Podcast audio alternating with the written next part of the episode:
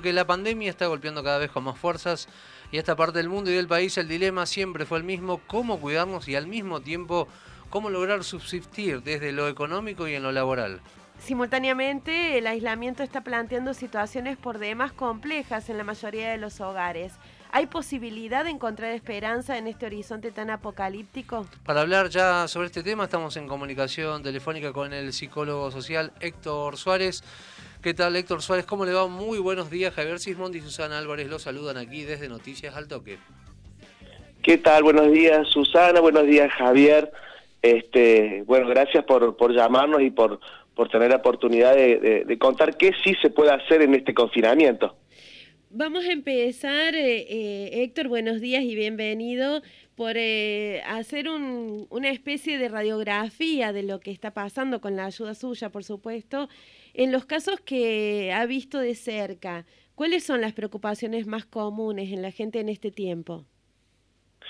A ver, hay, hay dos, preocupaciones que son muy grandes.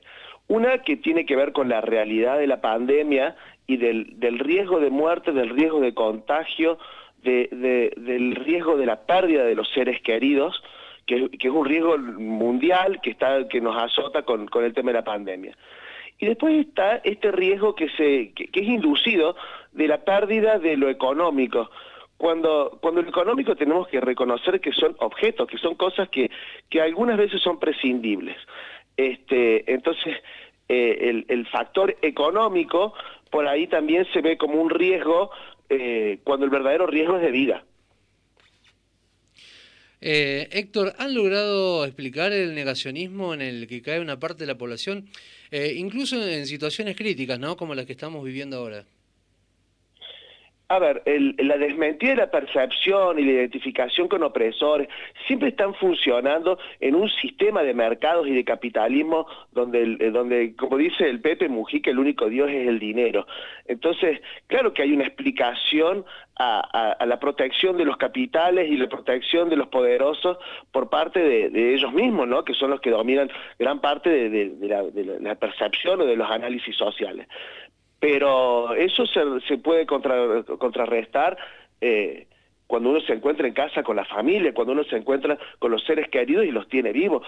Eh, hay que tener muy claro de que una persona con COVID que se complica va a un hospital, queda aislada y, y vuelve en, en, hecha cenizas, sin poder haberse despedido y mueren en una soledad que es abrumadora. Entonces, esa es la verdadera ese es el verdadero temor, ¿no? A esa muerte tan solitaria, a esa despedida tan, tan vacía de, de, de despedida, de, de, abrazos, de manos. Este, la, persona que muere de COVID muere muy solitaria y la familia queda con esa sensación también de soledad. ¿Cómo han apreciado que impacta todo esto, esta situación, este, estas muertes solitarias que se vienen dando eh, toda esta situación de incertidumbre, ¿cómo ven que impacta de manera distinta, imagino, según la edad? Bueno, a ver, la incertidumbre en, adultos mayores eh, por ahí es, es más negacionista, ¿no? Decir, bueno, yo ya estoy viejo, eh, si me muero, me muero. Después está eh, hay una franja que es muy delicada, que es el tema de los jóvenes, de ponerle de 12 años a, 20, que, han perdido la escolaridad y han perdido los grupos, que han perdido los horarios, las rutinas, eh, todo lo que es adolescencia está trasnochada, conectada, porque en algún momento nosotros habíamos planteado que el uso de los dispositivos digitales tenía que ser controlado, una o dos horas por día, hasta seis horas por día, cuatro horas por día, pero ahora el dispositivo digital es el medio donde se comunica con la escuela y con los otros pares. Entonces, eh, los chicos han quedado atrapados dentro de la virtualidad y, eso les ha cambiado los hábitos de sueño, los hábitos de relacionarse, les ha cambiado también sus expectativas y esperanzas, porque ahora ellos quieren y desean eh, lo que el medio digital le está proponiendo, y eso también los acerca a un cierto nivel de frustración. Desde su enfoque como profesional, ¿no, Héctor? Eh, ¿De qué manera cree que se debe gestionar esta situación de incertidumbre para que le encontremos sentido y no permita y nos permita, ¿no? Además enriquecernos en lugar de consumirlos. Ah, bueno, pero eso, usted, aunque no parezca, es lo más sencillo, porque el, virus viene a decirnos que nos quedemos en casa, porque es la manera de que no circule, y que reforcemos nuestro sistema inmune. El sistema inmune se refuerza a través de tomar sol muchas veces. La vitamina D se activa a través del sol. Entonces, una gran solución, y aunque parezca una cosa muy sencilla, es juntarse con las personas que uno quiere al sol. Si uno puede juntarse con su hermano, con su hijo, con su padre, con esta persona que ama, aunque sea un par de horas al solcito, mire que lo que le estoy diciendo, ¿no? Eso repara, eso arregla, esa es la solución y ese es el camino, encontrarnos con uno otro desde la naturaleza, desde lo, desde lo más elemental. Esa es tal vez la mayor enseñanza que tenemos que aprender los humanos en este momento, que no es un shopping, no es un bar, es el sol y es la persona que tengo al lado que tengo que valorarla, que, que cada día se vuelve más valiosa porque puedo perderla, ¿no? Entonces, salir un poco, por lo menos un rato de la virtualidad todos los días y, y ponerse al sol y amar a la persona que uno tiene frente a frente.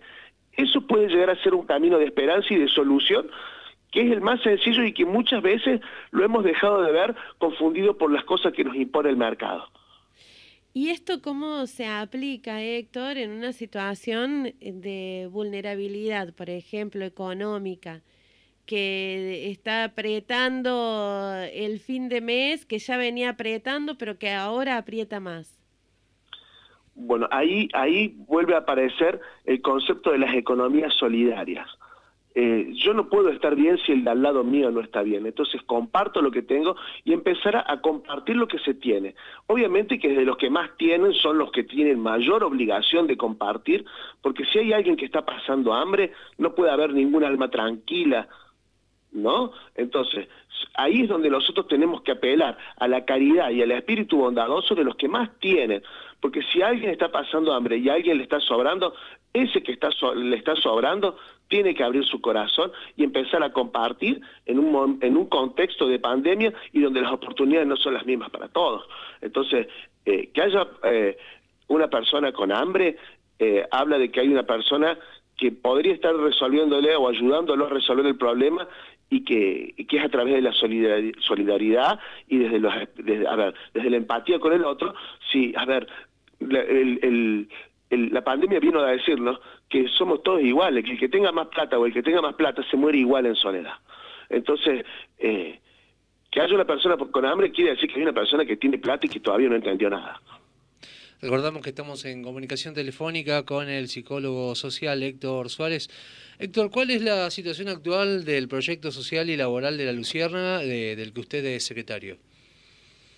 Bueno, la, la Lucierna está en una situación eh, económica delicada, muy delicada, pero eso obedece a, una parte del contexto pandemia, eh, a otra parte porque el, formato papel y la lectura en papel viene en retroceso, ya es muy poca gente la que compra lectura en papel porque se lee desde lo digital. Este, y porque también la venta de revistas mano a mano también ha bajado, bueno, eso tiene que ver con la pandemia.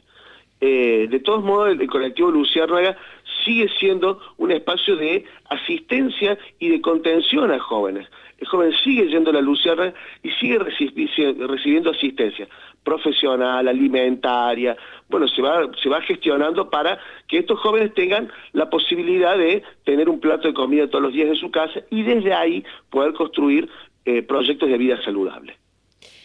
Resumiendo, Héctor, el secreto está en aprovechar el sol, la persona que tengamos más cerca y eh, apelar a la solidaridad cuando el bolsillo aprieta. Totalmente, pero son conceptos tan sencillos que parece a veces eh, eh, inocente o naif, pero estamos hablando de a la persona que tenés al lado, valorarla, de que está en vida, de, valorar el, sol, de valorar lo, elemental y de no volverse loco por el dinero. El dinero eh, es un papel, es un objeto. Entonces, eh, es, más sencillo, porque acá en la pandemia nos vino a decir de que somos finitos, de que viene un virus y nos pasa por encima y que, y que lo que verdaderamente vale es la vida y las personas que tenemos al lado.